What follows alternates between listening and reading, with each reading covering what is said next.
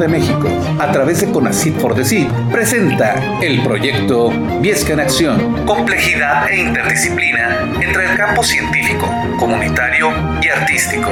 El desarrollo comunitario sustentable para la divulgación de la ciencia y la cultura desde la equidad de género. Dirigido por el Centro de Investigaciones y Jardín Etnobiológico del Semidesierto de Viesca, en conjunto con la Facultad de Ciencias Políticas y Sociales de la Universidad Autónoma de Coahuila. ¡Comenzamos!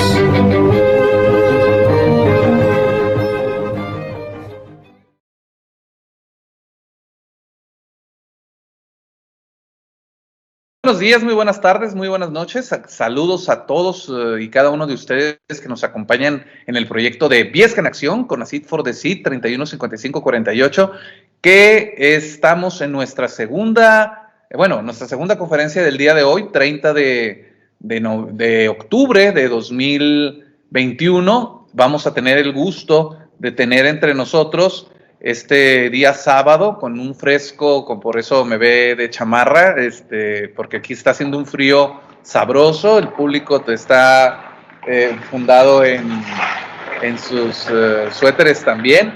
Y tenemos a un, un, amigo y también compañero colaborador de la Facultad de Ciencias Políticas y Sociales, el doctor José Luis Leal Espinosa, que me voy a permitir leer eh, un poco sobre él y es doctor en filosofía, PhD, con especialidad en Derecho Constitucional y Derechos Fundamentales por la Universidad de Alicante, España, especialista en Justicia Constitucional y Argumentación Jurídica por la Universidad de Castilla-La Mancha, España, catedrático investigador de a tiempo completo y vicedecano de investigación y posgrado de la Facultad de Ciencias Políticas y Sociales de la Universidad Autónoma de Coahuila, aquí en México, por supuesto, miembro del Sistema Nacional de Investigadores nivel 1 del Consejo Nacional de Ciencia y Tecnología de México y miembro numerario del Instituto Iberoamericano de Estudios Constitucionales en España. La conferencia que vamos a tener el día de hoy es La Constitución y los Derechos Humanos Universales al Conocimiento, Información y Comunicación, por lo cual pido un fuerte aplauso para todos,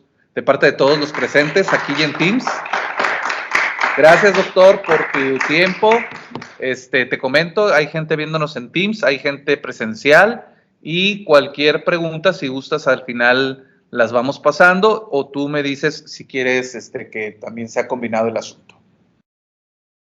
Muchísimas gracias, muchísimas gracias, doctor Jorge Sadi Durón. En primer lugar, y como no puede ser de otra manera, agradecerte la, esta gentil invitación y esta deferencia para eh, charlar, compartir diálogo eh, jurídico, social, con todos los compañeros, eh, colegas, amigos y ciudadanos de este proyecto que integras, denominado Viesca en Acción, como bien señalas, auspiciado por el CONACID y el FORDECID, y que tiene como finalidad la divulgación y transmisión del conocimiento en las áreas de las humanidades, las ciencias sociales y las artes. Desde esta perspectiva, valga mi reconocimiento por este eh, importante esfuerzo que supone durante todo este ciclo académico y desde luego felicitarnos eh, a la Facultad de Ciencias Políticas y Sociales y a la Universidad Autónoma de Coahuila y desde luego a ti por esta iniciativa.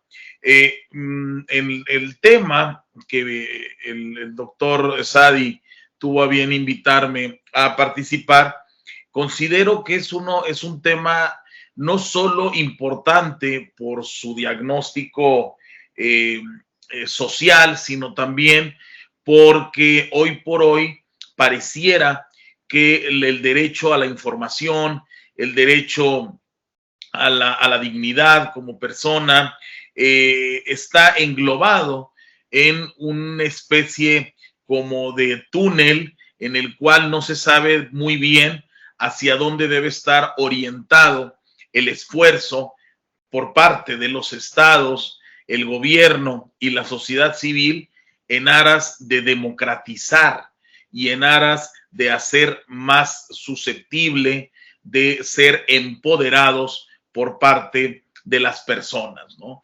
Ciertamente cuando hablamos de derechos humanos tenemos que hablar de los derechos inalienables. ¿Qué significa inalienables? Que son, eh, eh, están eh, otorgados, están condicionados por el simple hecho de ser persona.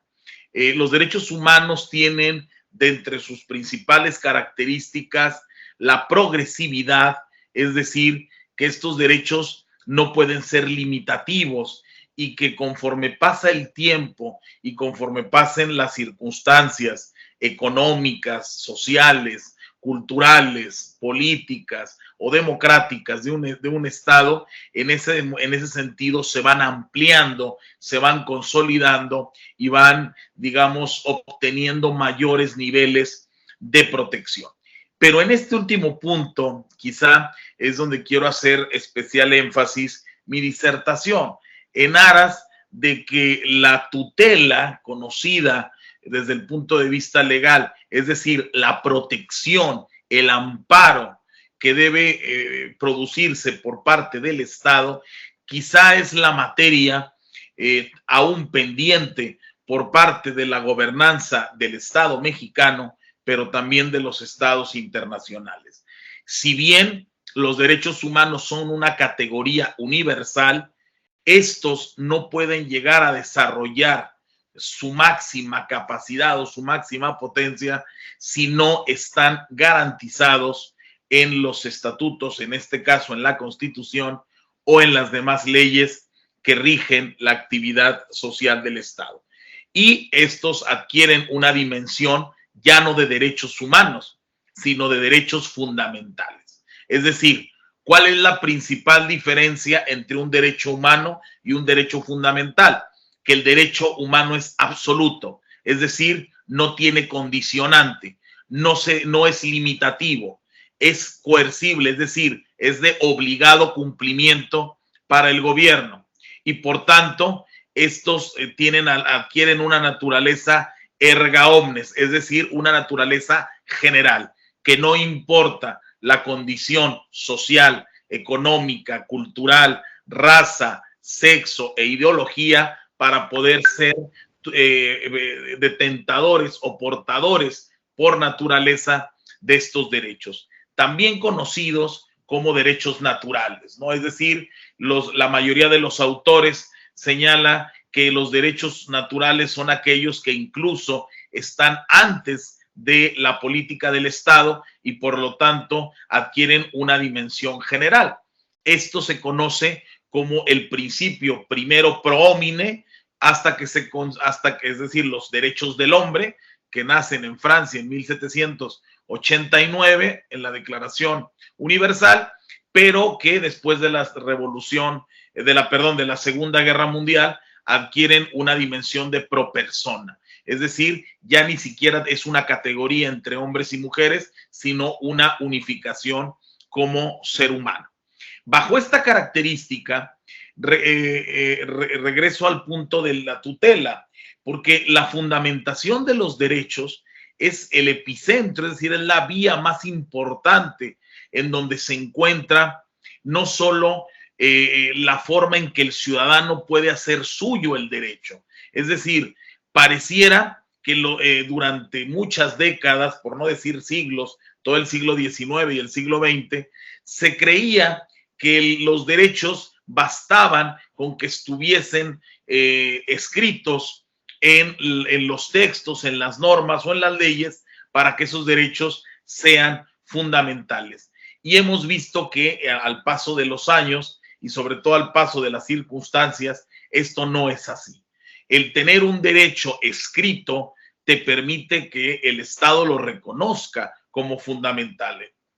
Dicho de otra manera, el derecho humano a la vida, que sabemos que es universal, está consagrado en nuestra Constitución en el artículo primero, párrafo segundo. El derecho humano a la salud está con, que, es, un derecho humano universal, está y, y absoluto además, es un derecho fundamental que está consagrado en el artículo cuarto. El derecho a la libertad de expresión y asociación, que tienen que ver directamente con la comunicación, y el derecho a la información está consagrado, escrito en el artículo 6 y 7 del texto fundamental. La libertad religiosa o el, o el libre credo está consagrado en el artículo 24. El derecho a libre tránsito está consagrado en el artículo 12 y así sucesivamente. Es decir, el hecho de que la constitución reconozca una serie de, normas no significa que esos derechos estén tutelados, estén garantizados de manera efectiva. Y aquí es donde hacemos, eh, digamos, la, parte eh, toral de nuestra exposición, ¿no? Cómo en el siglo XXI ha cambiado la visión, el concepto del derecho. Eh, sostengo y siempre he sostenido con algunos colegas, como todos sabemos, el derecho, sobre todo el derecho constitucional y los derechos humanos, es una ciencia que está subordinada a la sociología. Es decir, la sociología en teoría es la madre ciencia de todo lo que es el derecho, la comunicación, la historia, la economía, la antropología. Y curiosamente, pareciera que el derecho en el siglo XX llegó a incluso a estar por encima de la sociología e incluso llegó hasta desdibujarla. Y esto tiene una explicación. El derecho en el siglo XX logró eh, dar respuestas a problemáticas muy concretas. Dicho de otra manera, el derecho no solamente expuso una realidad o no solamente dibujó o ilustró una realidad, sino que también reguló las relaciones entre las personas y me parece que lo más determinante fue que orientó incluso los niveles de conciencia hasta el grado de colectivizar los sentimientos sociales. Se supone que el derecho, por definición, solo debe regular la conducta de las personas y su relación entre ellas y de ellas con el Estado. Sin embargo, el derecho llegó a tal superposición científica que incluso determinó qué era lo bueno y qué era lo malo, qué era lo moral y qué era lo inmoral, e impuso condicionantes de tal suerte que todas las personas tenían que vivir conforme al derecho establecido si no estaban fuera de la norma. Eso hoy por hoy ya no es vigente. Hoy por hoy ha cambiado el concepto. la persona era el recipendiario, es decir, la persona simplemente recibía los derechos que el Estado buenamente le daba. Es decir, el Estado era un ser omnipresente, omnipotente, que le otorgaba una serie de derechos a las personas que él quería, que a él le convenía, que a él le interesaba reconocer. En el siglo XXI, el nuevo paradigma, es decir, el nuevo cambio, la nueva visión del derecho, radica en que la persona ya está en el centro del derecho, ya no es un simple receptor del mensaje de la comunicación del Estado, ya no se constituye como un simple transmisor de, lenguaje del derecho, sino que ahora él crea el derecho. Y ya la persona se centra como la actividad principal y esto los sociólogos le llaman una actividad andropocéntrica. ¿Qué significa? Que la persona se centra literalmente en el centro de la actividad social y a partir de ella se genera toda una serie de conductas humanas. Por lo tanto, disciplina que ni siquiera conocíamos como el, derecho a la información, el derecho cibernético, eh, el derecho a una muerte digna, el derecho a consumir estupefacientes por actividad lúdica, el derecho a abortar, el derecho a la objeción de conciencia, eran derechos que hasta el siglo XX ni siquiera estaban contemplados, porque esto rompía de alguna forma con la estadística y rompía con la estructura tradicional del Estado. Ahora la persona se encarga de incluso especializar sus derechos. Hasta hace 20 o 30 años había derechos, por ejemplo, de las personas homosexuales, punto. Ahora ya se habla de una clasificación LGTBIQII hasta 9. Es decir, hay ya toda una subespecialización de los derechos. Y esto tiene que ver porque las personas se han colectivizado y han luchado por eh, la garantización de estos mismos. Ahora bien, ¿cuál es una de las asignaturas pendientes? Si bien es cierto, se ha logrado avanzar en categorizar, es decir, en visibilizar, en hacer visible, en ilustrar, en, en, poder, en poner en valor eh, comportamientos que hasta entonces el Estado no reconocía, hoy por hoy se entiende que la, que la vulneración de los derechos ya no radica, es decir, la violación de los derechos no radica en, que ya no se reconozcan, sino que ahora sean efectivos. Y a esto se le llama tutela efectiva de los derechos fundamentales o lo que es lo mismo, garantías individuales. Nosotros pensábamos que las garantías era tener derecho a la educación y pensábamos que porque el artículo tercero decía que la educación era laica, gratuita y obligatoria, ya teníamos garantizada a la educación. El problema fue que nunca se crearon mecanismos que hicieran accesible la educación. Y a esto se le llaman derechos de segunda generación, es decir, para poder establecer ese derecho necesitas hacer la conquista de otros derechos. Pongo un ejemplo. El hecho de que tú tengas un acceso a la educación, que tengas garantizado un lugar en la escuela, no significa que vas a tener un resultado o un rendimiento óptimo si no tienes garantizado el transporte que te permita ir a la escuela. Si, vives en una comunidad donde hay que caminar 5 o 6 kilómetros para llegar a la escuela más próxima, si además vives en una situación de vulnerabilidad, si además no tienes garantizado el derecho a la alimentación de calidad, evidentemente esa persona tiene un acceso muy limitado a la educación, aunque el Estado le garantice, entre comillas, un lugar en una, en una eh, institución pública educativa. Desde luego, la persona que tiene garantizadas sus necesidades fisiológicas, como dijera Maslow, ¿no? De, vestido, de comida, de transporte, de un, un, hogar en donde haya un hogar estructural o armónico, pues evidentemente no es condicionante, pero va a tener más posibilidades de acceder a una educación de calidad que aquellos que no la tienen. Entonces, garantizar un derecho no significa ponerlo en teoría o escrito en papel. Eso le llamamos papel mojado. Es cómo buscamos que las categorías jurídicas se hagan una realidad. Ese debe ser el gran esfuerzo del derecho, es decir, hacia dónde el derecho debe estar hoy enfocado. Y uno de los grandes aspectos es, por ejemplo, este tipo de proyectos, la divulgación, la información resulta fundamental. Yo les pongo un ejemplo en materia de comunicación jurídica. Eh, normalmente los abogados o se, nos, se nos estigmatiza de que utilizamos términos muy raros y que hablamos cosas eh, a veces poco entendibles que solamente entienden los abogados. Y si una persona quiere acceder a la justicia, si se le ha vulnerado un derecho, pues obviamente tiene derecho a que esa persona se le preste el expediente o pueda defenderse. La constitución dice que tú te puedes defender por ti mismo sin necesidad de un abogado.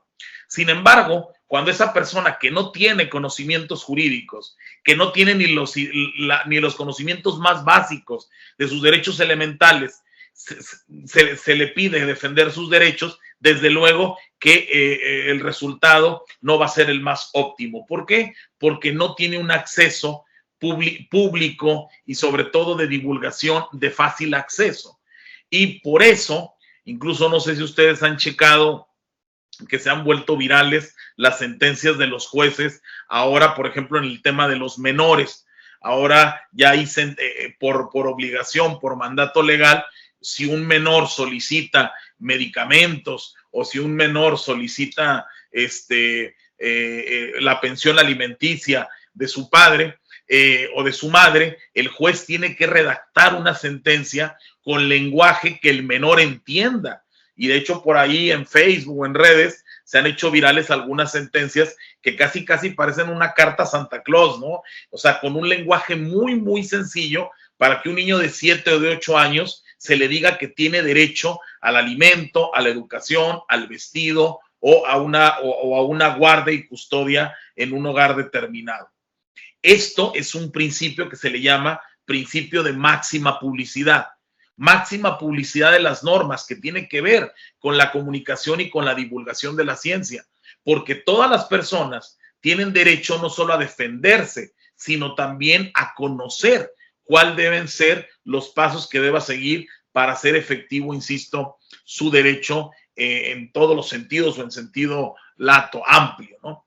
Bajo esta característica es que incluso las menciones que se hacen en los medios de comunicación o incluso en la, en la prensa escrita o digital debe estar orientada no solo a garantizar derechos, sino que las personas sean conscientes de crear sus propios mecanismos efectivos para hacerlos tutelables. Por eso, cuando hablamos del movimiento constitucional, no, no hablamos como si fuera una simple constitución. Esto quiero aclararlo. Nosotros cuando pensamos en constitución pensamos en el libro que contiene las normas, los derechos y la estructura del Estado, que se integra por 136 artículos, cuatro apartados y los tres poderes públicos. Pero eh, la constitución es mucho más que eso. La constitución, un teórico que se llama Gustavo Zagrebelsky, dice que debe ser la guía y una medida del, eh, del sentir social. Es decir, la constitución debe reflejar el sentimiento de una sociedad y el grado de satisfacción de esa sociedad con su Estado y con sus derechos. Con lo cual, él incluso dice que para conocer a una sociedad basta con reconocer su texto constitucional. Y nuestra constitución, por ejemplo, a pesar de que es una constitución social, que de hecho fue de las primeras en Occidente que reconoció los derechos sociales como el derecho a la huelga, el derecho al trabajo, el derecho a sindicalizarse, que, de hecho ninguna constitución lo había reconocido, incluso fue inspiradora de una constitución mundialmente conocida, como fue la constitución de Weimar en Alemania. Si bien es cierto, nuestra constitución tiene un alto contenido social, de alguna forma ha descuidado el concepto del individuo. Es decir, el derecho en el siglo XX era importante que se colectivizaran los derechos, pero se entendían las personas como entes, eh, digamos, que no tenían un nombre y un apellido. Hoy los derechos deben estar orientados a la individualización de las normas y que una persona tiene características muy específicas y que esa persona, desde luego, que no es igual que ninguna otra. Por lo tanto, otro de los poderes que, ejecuta la tutela de los derechos son los jueces. Los jueces están obligados a que con independencia de las normas que van a citar en su sentencia, deben revisar cuál es el aspecto eh, personal y cuáles son las características que definen a ese ser humano para poder individualizar la sentencia. Un juez ya no solamente puede invocar el derecho en sentido estricto y amplio,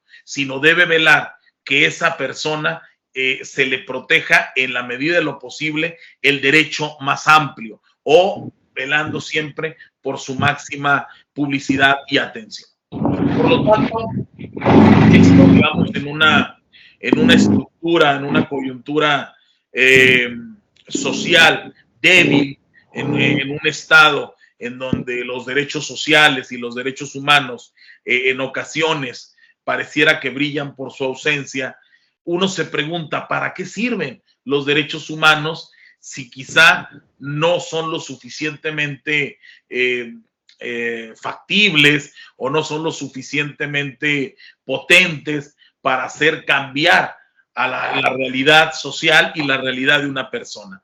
Ciertamente, los derechos por sí mismos no cambian, no cambian las sociedades, pero lo que sí es que logran visibilizar, logran poner el foco en una problemática que seguramente el Estado por sí mismo no reconoce. Y aquí hay que dejar algo muy claro. El Estado, y no me refiero al Estado mexicano, el Estado como, como construcción política, por definición, siempre tiende a, al conservadurismo, es decir, el Estado tiende a que las cosas no cambien, a generar una, una, una, eh, un Estado permanente en donde lo que funcionen sean las instituciones, pero no los derechos.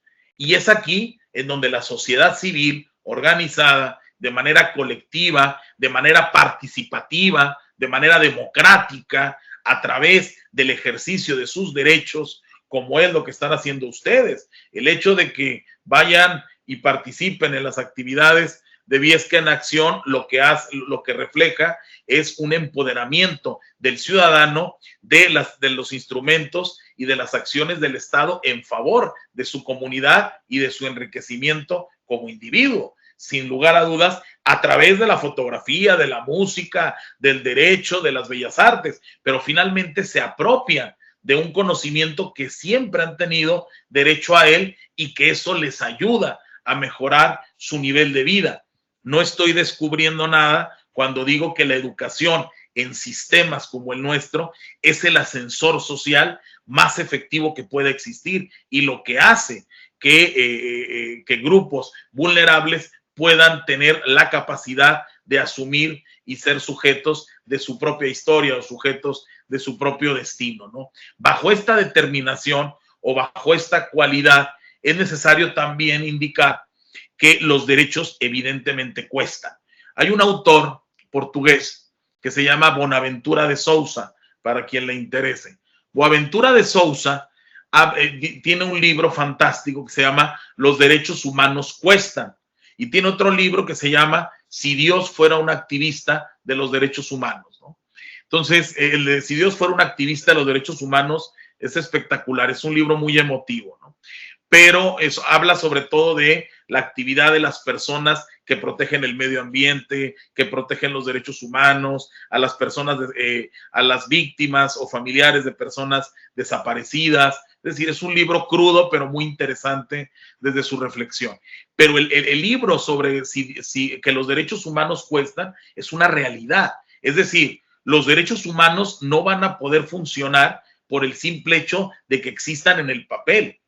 Los derechos humanos es necesario dotarle de presupuestos, presupuestos que el Estado debe garantizar, puesto que son eh, presupuestos públicos. Es decir, son presupuestos que nosotros, a través de nuestros impuestos, de manera directa o indirecta, de manera indirecta, a través de, no, de nómina e indirecta, a través, directa, perdón, a través del consumo, eh, provocamos para que se garanticen las necesidades más básicas, primero de los que menos tienen en esa escala de valores. Y por supuesto, quien más gana, aporte más a la hacienda pública. En ese orden, creo yo que se puede equilibrar el ejercicio de socializar los derechos. Pero de nada va a servir tener un derecho a la educación si no hay escuelas y si hay una escuela y el maestro no va, o si hay una escuela y el maestro va, pero los alumnos no van porque eh, la escuela está a 10 kilómetros y no hay transporte suficiente que los haga llegar, ¿no? No va a haber una educación de calidad si eh, no hay las becas suficientes para palear los niveles de pobreza, de desnutrición y de desigualdad que surgen en muchos hogares este, mexicanos, ¿no? No va a haber un efectivo derecho al acceso a la justicia cuando eh, eh, no se garanticen abogados del Estado que puedan defender de manera pública y gratuita a una persona a la cual se le ha violado un derecho. No va a existir eh, un derecho humano, eh, por ejemplo, a la manifestación de las ideas o a, la, o a la organización si no hay mecanismos de participación ciudadana que efectivamente velen porque los, eh, las, las conclusiones o las conquistas de esas ONGs, de esos grupos de ciudadanos organizados, lleguen a ser una realidad legislativa o lleguen a ser una realidad política que se convierta en una política pública, ¿no? No, de nada nos va a servir el derecho humano a la igualdad si siguen existiendo diferencias salariales entre hombres y mujeres por el mismo trabajo realizado o por la misma jornada realizada. Y si hay mecanismos a través de los cuales eh, eh, pareciera que en lugar de defender al más débil se defiende a quien tiene mayores recursos para contratar servicios jurídicos privados y hacen efectivo ese derecho. Con lo cual, eh, eh, sí, sí es un área de reflexión y un área de oportunidad muy interesante en el cual los derechos humanos deben destacarse no solo por eh, su, su, condición estructural, es decir, por el hecho de que existan de manera escrita y reconocidos por el Estado, les pongo un ejemplo. El libre desarrollo de la personalidad es un derecho humano. Lo es. Sin embargo, en ninguna parte del texto de la Constitución se recoge el libre desarrollo de la personalidad. No está. Porque además, ¿cómo lo tutelas? Es decir, ¿qué es el libre desarrollo de la personalidad?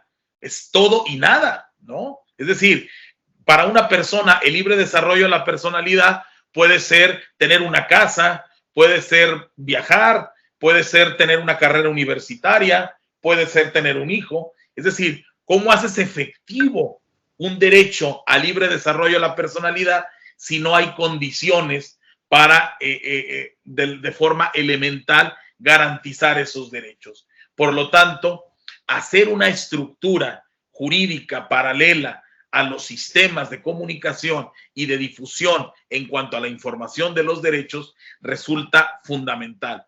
Por eso, el derecho a la información, y lo comentaba y lo he comentado sistemáticamente con el doctor Sadi, cuando hablamos del derecho a la información, no solamente nos referimos a que las personas conozcan las noticias o la información o, los aconteceres de, su diario vivir o de lo que sucede en su entorno, que eso por supuesto es parte y es también una, una, una parte fundamental, sino además divulgar todas las, nuevas corrientes que permitan hacer mucho más eh, asequible, mucho más funcional, tener un nivel de vida mucho más digno del que tuvieron nuestros padres o nuestros abuelos. Esto es una cuestión que, exige una revisión inmediata. es, curioso, vivimos en la época de la información, en la era de la información se dice que tenemos la generación mejor formada de la historia, no solo en México, ¿eh? en todo Occidente. Es decir, si ustedes eh, checan las estadísticas de la CEPAL o del informe PISA, se darán cuenta que estamos ante una generación de las mejores formadas de la historia. Sin embargo, somos de las generaciones que parece que estamos viviendo peor que la generación de nuestros padres. Algo está sucediendo algo está pasando para que eh, una generación formada, educada y con herramientas para poder no solo sobrevivir, sino incluso desarrollar una sociedad mejor de la que recibió, está teniendo un nivel de vida cada día peor. Y no solo me refiero al aspecto económico, que también, sino al aspecto de seguridad, al aspecto ambiental, el aspecto de la comunicación. Es decir, pareciera que estamos retrocediendo cuando en teoría estamos en el, mejor momento de los derechos humanos. Y esto también tiene mucho que ver con la concientización del empoderamiento de los ciudadanos y de la forma en cómo ellos se perciben como garantes de esos derechos. Es curioso, y esto lo he comentado con muchos eh, amigos, conocidos, vecinos, es importante ser comunidad. Es decir, desde nuestro ámbito de ejercicio tenemos que generar comunidad, tenemos que generar empatía, comunicación y sobre todo eh, apoyarnos mutuamente para la conquista de nuestra mejor forma de vida. Esta pandemia, si algo nos vino a enseñar, es que no es cierto que vivíamos eh, tan sólidamente como se creía que se vivía. Antes de la pandemia se decía que estábamos en la era de la digitalización, que éramos la sociedad digital, que éramos, que estábamos en la era de tecnetrónica, que estábamos en la sociedad del conocimiento este, virtual. Y eso no es una mentira. Es decir, se vino la pandemia y estadísticamente muchos jóvenes de preparatoria y de universidad y menores tuvieron que abandonar la escuela porque no tenían acceso al Internet en muchos casos, no tenían acceso a una computadora, a un teléfono inteligente, o tuvieron que abandonar porque tuvieron que trabajar para apoyar a sus padres. Esto nos demuestra la debilidad del Estado para poder enfrentar estos retos. Pero el, dato llamativo es que antes de la pandemia eh, eh, hay una estadística eh, que saca la Secretaría de Comunicaciones y Transportes, que dice que en México hay más de 200 millones de aparatos de teléfonos o de eh, aparatos inteligentes en términos generales, ¿no? Teléfonos, iPads, computadoras, etcétera. Si somos 120 millones de mexicanos aproximadamente, se supone que todos deberíamos de tener un aparato inteligente, ¿no? Por lo menos. ¿Esto qué indica? Sin tomar en cuenta menores, que por supuesto esto hace mucho menos la estadística ni contar con personas mayores. Si nada más nos limitásemos a las personas en edad escolar o en edad productiva o en edad laboral, de esos 100 millones, 120 millones quedarían 60, 70 millones. En un país que tiene registrados más de 200 millones de aparatos tecnológicos eh, de comunicación inteligente, en teoría no tendría que haber problema para tener conexión como la que estamos teniendo ahora. ¿Eso qué significa? Que unas pocas personas son los que tienen el control de todos estos aparatos. Es decir, no hemos socializado la era ni tecnológica, ni informativa, ni de digitalización. Y esto es, me parece, el, elemento a controlar y a vigilar mejor por parte de la ciudadanía. ¿Qué estamos haciendo para conquistar nuestros derechos? Porque ahora resulta que si no tengo una computadora o un teléfono, ya no puedo acceder ni siquiera a la educación básica. Y esto es un gran problema. Y es un problema porque si bien es cierto, la pandemia nos, nos pone como reto el tema de la salud, que desde luego es lo prioritario, después de la salud va a venir otra pandemia, que es la pandemia social. ¿Cómo quedó el tejido social? ¿Cuántas personas perdieron el empleo? ¿Cuántas personas conservaron el empleo pero ganando menos o, trabajando más horas o con condiciones de, eh, con, condiciones de desventaja o ventajosas para el empresario o para el Estado? Es decir, hay más trabajo, pero un trabajo más precarizado, un trabajo con, sueldos eh, más bajos o con, o con horas laborales más amplias, ¿no? Entonces, Finalmente, la Constitución no solamente es un libro que debe proteger derechos, debe garantizarlos de forma efectiva. Y ahí nace un concepto que está muy de moda, que seguramente eh, el doctor Centeno, que ya eh, entiendo que les impartió también una conferencia, les habrá explicado, que es el tema de la gobernanza o del gobierno abierto. Es decir, Todavía, no le, no le, he tocado. Todavía ah, no le ha tocado al doctor Centeno ah, hasta la que el doctor Centeno seguramente les hablará de este tema de la gobernanza o la de la gobernabilidad. ¿Qué significa la gobernabilidad? No solamente saber que tenemos derechos, sino cómo los vamos a llevar a cabo de forma efectiva. ¿De qué nos sirve saber que tenemos un derecho a la igualdad entre hombres y mujeres? Ustedes me van a decir, bueno, pero hay institutos que protegen los derechos de la mujer. Hay el Instituto Municipal de la Mujer, está la eh, una dirección estatal, la Secretaría de la Mujer, sí, pero esas son figuras políticas, es decir, son políticas públicas que el día de mañana van a desaparecer.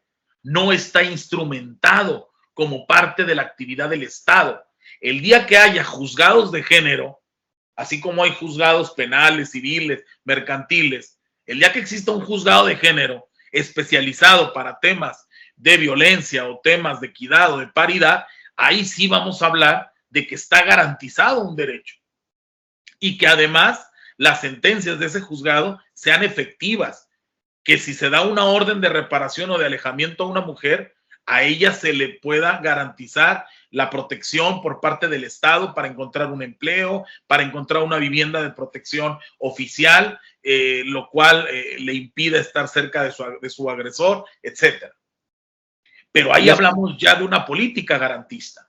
Y ahí, doctor, también podemos hablar de los medios de comunicación, porque si bien en el papel dice que hay una defensoría de audiencias y de que se puede uno quejar, en la realidad eh, los medios de comunicación hacen el producto que quieren y presentan lo que les da su gana y nadie, se, aunque se queje, no pasa nada.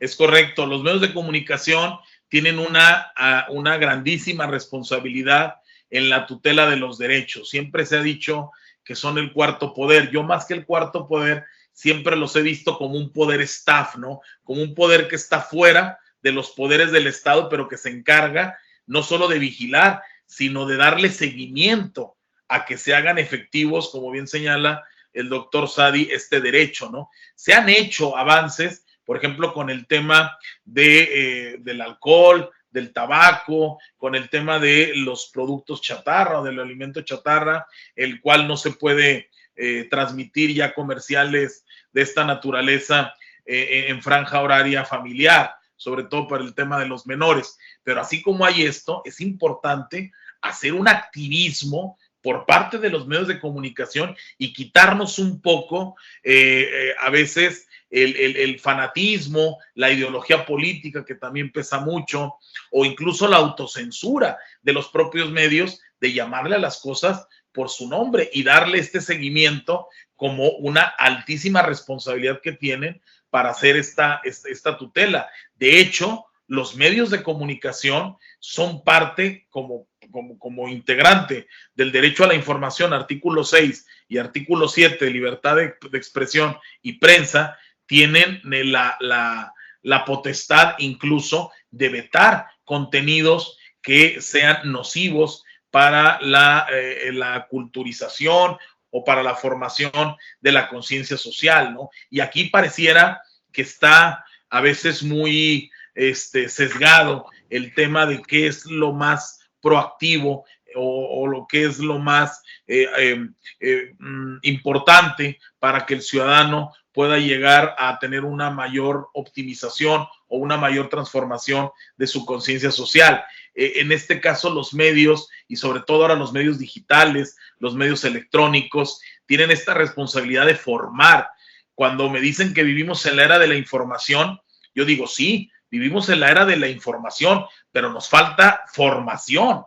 Hoy un alumno, una persona, un joven puede acceder a través de un clic a, a millones de datos, los cuales no tuvimos nosotros. Nosotros tenemos que irnos a las fuentes originales, a una biblioteca, para poder acceder al conocimiento. Ahora ya tenemos la posibilidad de que con un clic entrar a una dimensión impresionante de datos. El problema es cuál es la clasificación, la formación que se tiene para poder clasificar y para poder desechar cierta información y no aceptar todo lo que está en la red como si fuese verdad. Ahí es donde los medios tienen una importancia capital y tienen una responsabilidad de formar al individuo en esta, digamos, en esta, en esta temática, en esta forma de entendimiento, ¿no? Yo, eh, y concluyo con esto mi idea en cuanto a los medios de comunicación, me llama poderosamente la atención, y esto lo escucho mucho, sobre todo los jóvenes, digo, ya los que estamos en una edad de, de casi del cuarto piso, ¿no? Pues ya somos chavorrucos, ya somos de otra, de otra generación. De más. Sí, sí, ya, pero yo escucho a los jóvenes de 20 años hablar con un conocimiento sobre plataformas eh, o streaming de series. Te dicen, no, mira, Netflix tiene unas series que están orientadas a la comercialización de los valores, pero por ejemplo, las series españolas están muy metidas en el tema de eh, más, más que nada de, del desarrollo del individuo. Es que si tú analizas las series coreanas, te, te, dan, te dan una cátedra de cómo están divididas las series, cómo están divididas las plataformas y si Prime tiene una perspectiva mucho más hollywoodense que lo que puede hacer este Netflix o Claro o etcétera. Es decir, tienen una formación para poder identificar cuál es los fenómenos y qué es lo que quieren consumir. Eso es lo que me llama la atención. Dice, si yo quiero ver algo muy comercial, me voy a Netflix. Si quiero ver algo más profundo, algo más intelectualoide, pues me voy a, poner una serie francesa, ¿no? De estas de, premio, ¿no? De, de, la academia. Bueno, pero lo que, lo, lo que me llama la atención es que no saben clasificar o les cuesta trabajo clasificar entre un periódico progresista y un periódico más conservador o una idea más de derechas o una idea más liberal, ¿no? Entonces, sí, los medios tienen esta responsabilidad de refundar y de relacionar este tipo de conductas. Eh, eh, no es, me llama, de verdad, es llamativo que una serie como la serie del calamar ya ha producido incluso niveles de tesis, ¿no? Niveles de análisis académico. Eso está muy bien. Lo que sería también interesante es cómo vas a formar desde los medios a las personas para que clasifiquen esta información de manera general y no sea producto casi de programas de debate y de análisis, ¿no? Que esto a mí en lo particular sí me llama mucho la atención.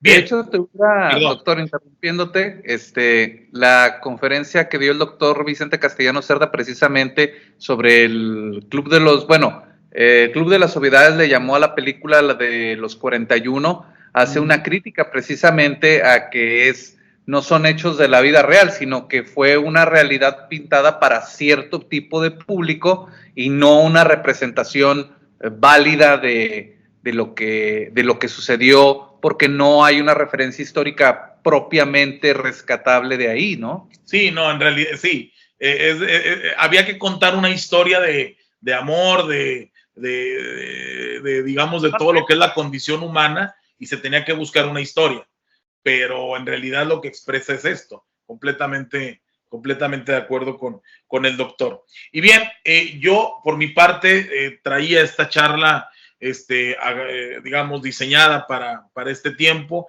45 minutos.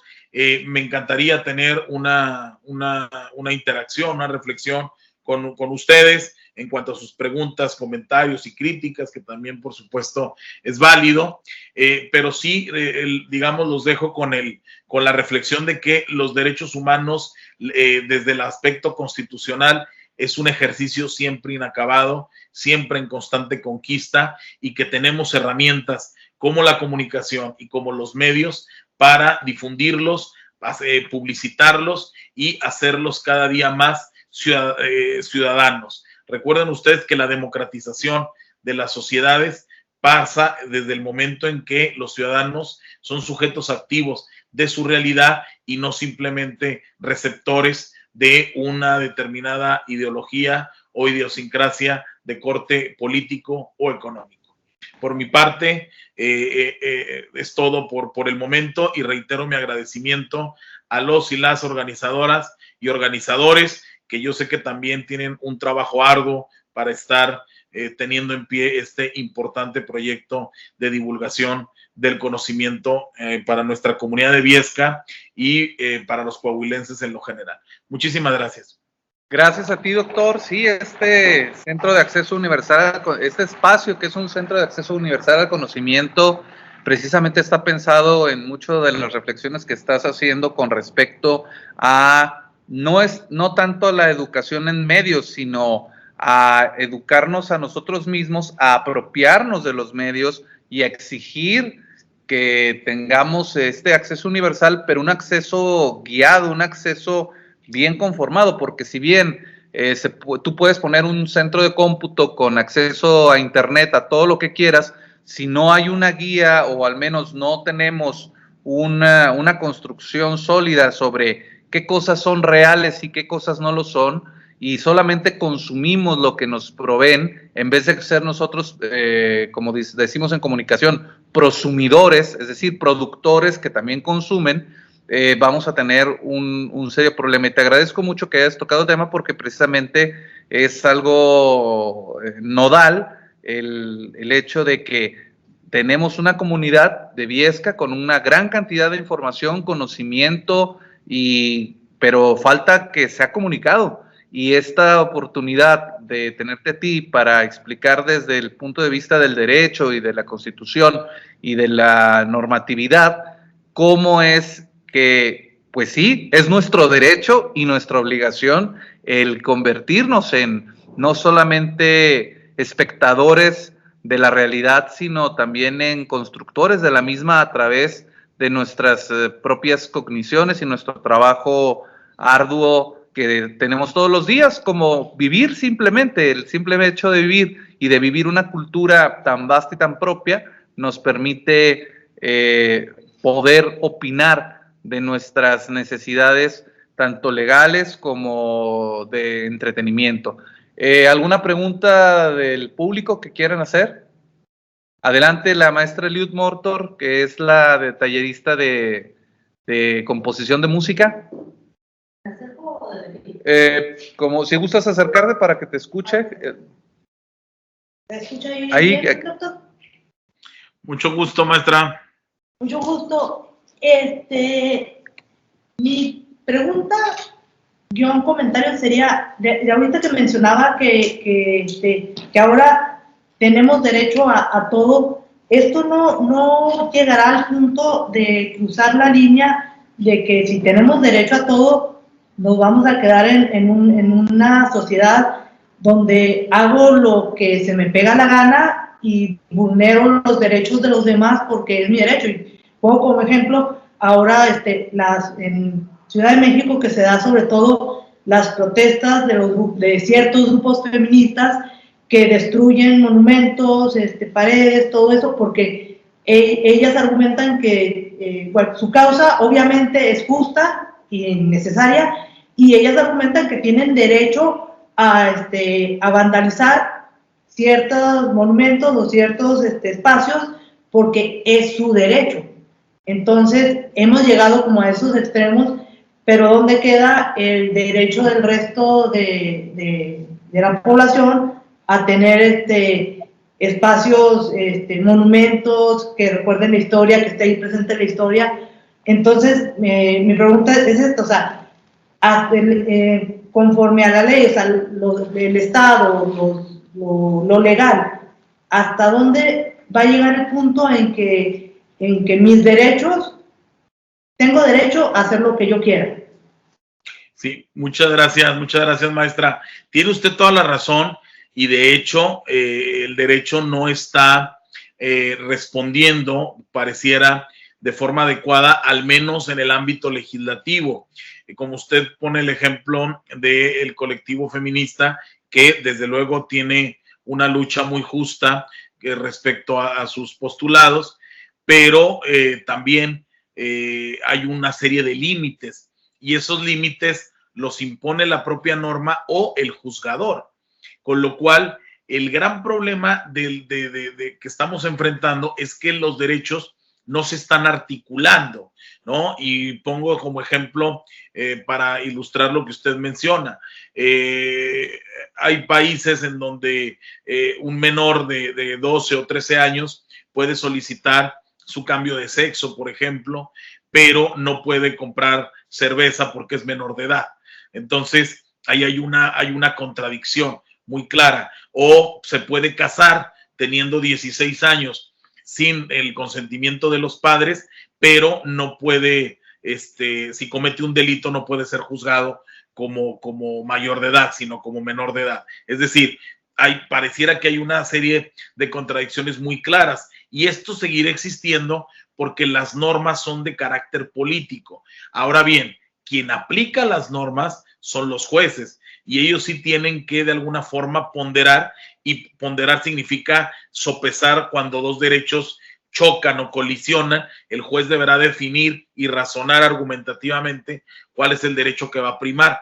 Y ahí, con, este, con estos precedentes judiciales, se puede transformar la realidad jurídica para evitar precisamente estos excesos a la norma. Eh, el último caso de la Corte, ¿no? Que dijo que, que era constitucional, eh, perdón, era inconstitucional eh, la penalización de, del aborto, es cierto, pero también eh, va, a haber algunos médicos que van a decir yo tengo mi objeción de conciencia, es decir, también es un derecho objetar por una cuestión de conciencia y ahí también el derecho va a tener que responder.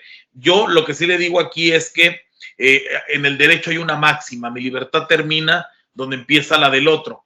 Y ahí yo creo que tenemos que entrar en un grado de concientización y de individualización del derecho, porque mientras tengamos esta conciencia del derecho como colectivo, vamos a seguir cayendo en estos extremos que usted atinadamente menciona.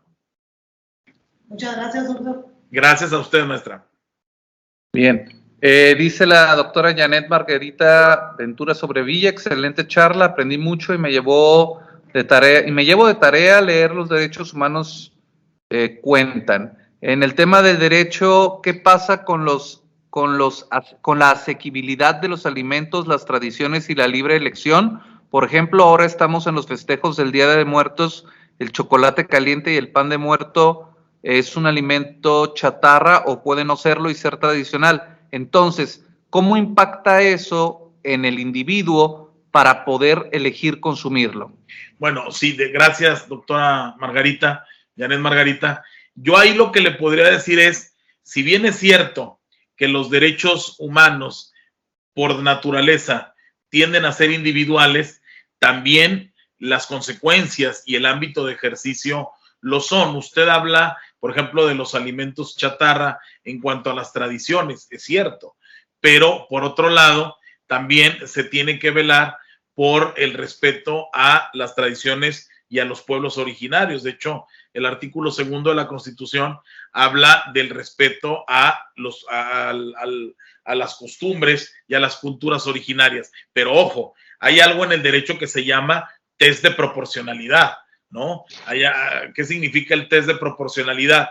Que no es lo mismo hablar, por ejemplo, del, del pan de muerto o el chocolate en, en cuanto a respetar una tradición que, por ejemplo, la venta de menores en el sur, porque también es una tradición. Desde, ahí el derecho tiene que tener un rango de resistencia y decir, a ver, el hecho de que sean costumbres eh, o el hecho de que una mujer no se pueda presentar a unas elecciones en el sur, porque eso va contra la política eh, machista o patriarcal de esos territorios, no significa que se tenga que respetar por, por, porque la constitución así lo dice. Desde luego hay un rango de, de jerarquía. En este caso, por el tema de, de, la prohibición al chocolate o al pan de muerto, pues sí, en un sentido estricto se tendría que prohibir, pero yo le hago otra contrapregunta de las tradiciones.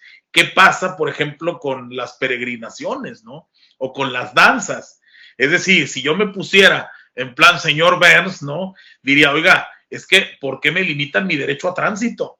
Es que, ¿por qué cierran las calles del centro todo un mes para las peregrinaciones? Eso, de hecho, violenta un, un derecho como la libertad de tránsito y entre ellos otra serie de derechos como a la manifestación de la cultura de otros credos, que no precisamente es el católico. Recordemos que somos un Estado laico a confesional que no debemos tener privilegios por ninguna confesión y sin embargo se da. Es parte de las costumbres. Es decir, el derecho también no puede cegarse que es, las normas se construyen también por eh, elementos consuetudinarios, es decir, por costumbres, por convencionalismos, siempre y cuando, insisto, esos convencionalismos no atenten contra la dignidad o derechos absolutos. Sí, la, la comida chatarra puede ser que atente, pero atenta mucho más el vender a una menor o el prohibirle a una mujer que se presente a unas elecciones por un tema cultural,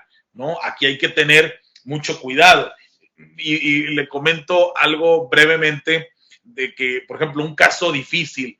Eh, en, en, Alemania, por ejemplo, un juez del, del distrito de Kiel que es donde, por cierto, donde es el profesor Robert Alexi, eh, atendiendo a la ley de los menores y de la protección de su integridad física, emocional y psicológica, sentencia a unos padres o los condena a perder la patria potestad y la tutela por haber vejado físicamente a, su hijo. Y los padres dicen, es que nosotros somos judíos, y nosotros de nuestra tradición es, obviamente, como usted sabrá, es hacer la, la, la, este, la circuncisión a, un, a, a, los menores varones de siete años. Bueno, el juez eso lo interpretó como una, una violencia hacia el menor. Entonces, conforme a la ley, el juez tenía razón porque hubo una vejación física, pero después el tribunal alemán dice, a ver, espérenme, pero también no se le violó en su dignidad, ni, ni, ni, ni, lo que se le practicó fue de imposible reparación.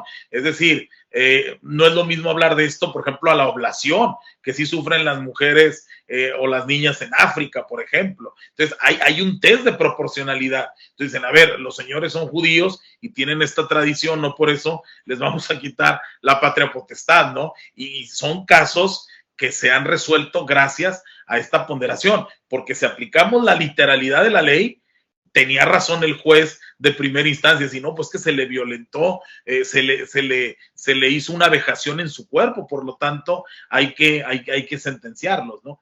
No sé, no sé si responda a su pregunta, pero este test de proporcionalidad nos ayuda, como bien mencionaba la, la maestra que me antecedió en el uso de la palabra, eh, nos ayuda a orientar o acercar qué conducta está más próxima a la constitución que otra, porque va a haber derechos que los dos son derechos igualmente eh, jerarquizados o que tienen el mismo valor y cuando pesan tendremos que determinar uno por encima del otro. Pero con todo gusto, estoy leyendo aquí su mensaje, con todo gusto eh, platicamos cuando usted así lo disponga sobre el test de proporcionalidad. Yo encantado.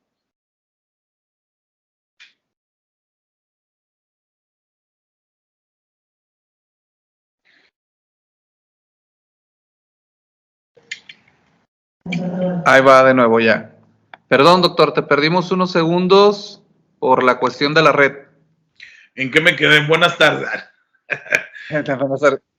Pues desde el principio, doctor, no, no te creas. Este, estabas diciendo en la, en la equidad de la, de la ley y en que después de lo de la vejación, que no fue, y que eh, le agradecías a la maestra que estuvo antes que tú pregunté, haciendo la plática sobre el... Ah, sí, claro, sí, que al final de cuentas siempre van a existir derechos de igual jerarquía. Puede haber eh, eh, derechos que van a chocar que ambos son derechos, pero que el juez y el legislador, gracias a estos precedentes judiciales, puede ir modificando, puede ir reforzando el tema de, el tema de la ley para hacerlos progresivos y cuando guste platicamos sobre el test de proporcionalidad y con esto cierro esta respuesta.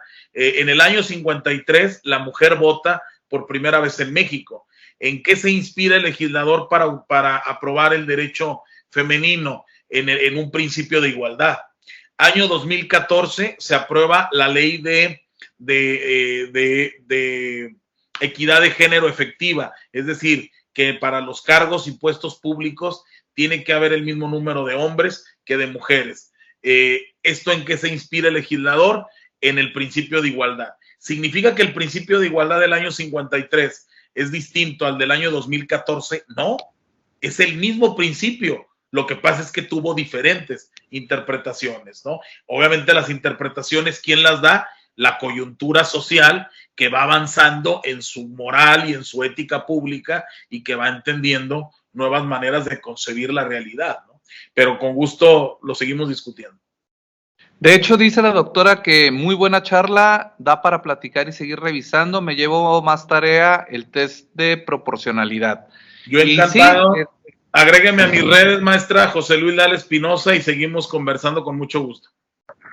Claro, de hecho, la, doctora, la doctora Janet Sobrevilla, este, eh, Janet Ventura Sobrevilla, también va a dar una, una conferencia próximamente y también pues te invitamos a que eh, la veas y también te agradecemos el hecho de haber estado con nosotros. Ahorita me pusiste a pensar, ya, bueno, pero como se nos está acabando aquí la señal, eh, te voy a ser breve, me, me, acordé de la paradoja de la, de la, de la, de la libertad y la tolerancia, ¿no? Tolerar al intolerante resulta en la muerte del, del, que tolera, ¿no? Pero ya será tema para otra, para otra discusión y otra charla. Quiero agradecerte en nombre de la Universidad Autónoma de Coahuila, de la Facultad de Ciencias Políticas y Sociales, del cuerpo académico, actores, instituciones y políticas públicas, por supuesto, del gobierno de Estado, del gobierno de, México y el CONACIT, FORDECIT, del proyecto Viesca en Acción, el, tu participación en esta eh, conferencia tan interesante que nos viene a ampliar el, marco, nuestros marcos mentales sobre el derecho, que muchas veces eh, realmente todos somos neófitos en el conocimiento eh, sobre la legalidad o la no legalidad de las cosas y qué bueno que tenemos expertos como tú que pueden eh, ayudarnos a vislumbrar más claramente y pues un fuerte aplauso de parte de nuestra Muchas gracias. gente que está aquí. Muchas gracias, doctor Sadi, y, y, a través de ti, por favor, un abrazo a las autoridades del, del jardín eh, no biológico de, Viesca, eh, por supuesto a las organizadoras, a los organizadores eh, que también te auxilian a tu equipo y al CONACID, por supuesto, y al FORDESIG, mi reconocimiento por poder hacer realidad y patrocinar estas, estas conferencias de divulgación este, científica y de ciencia básica aplicada al conocimiento humano, ¿no? Cuenta conmigo y por supuesto aquí estaré participando en las demás actividades eh, que estén programadas con mucho gusto. Muy agradecido y que tengan buenas tardes.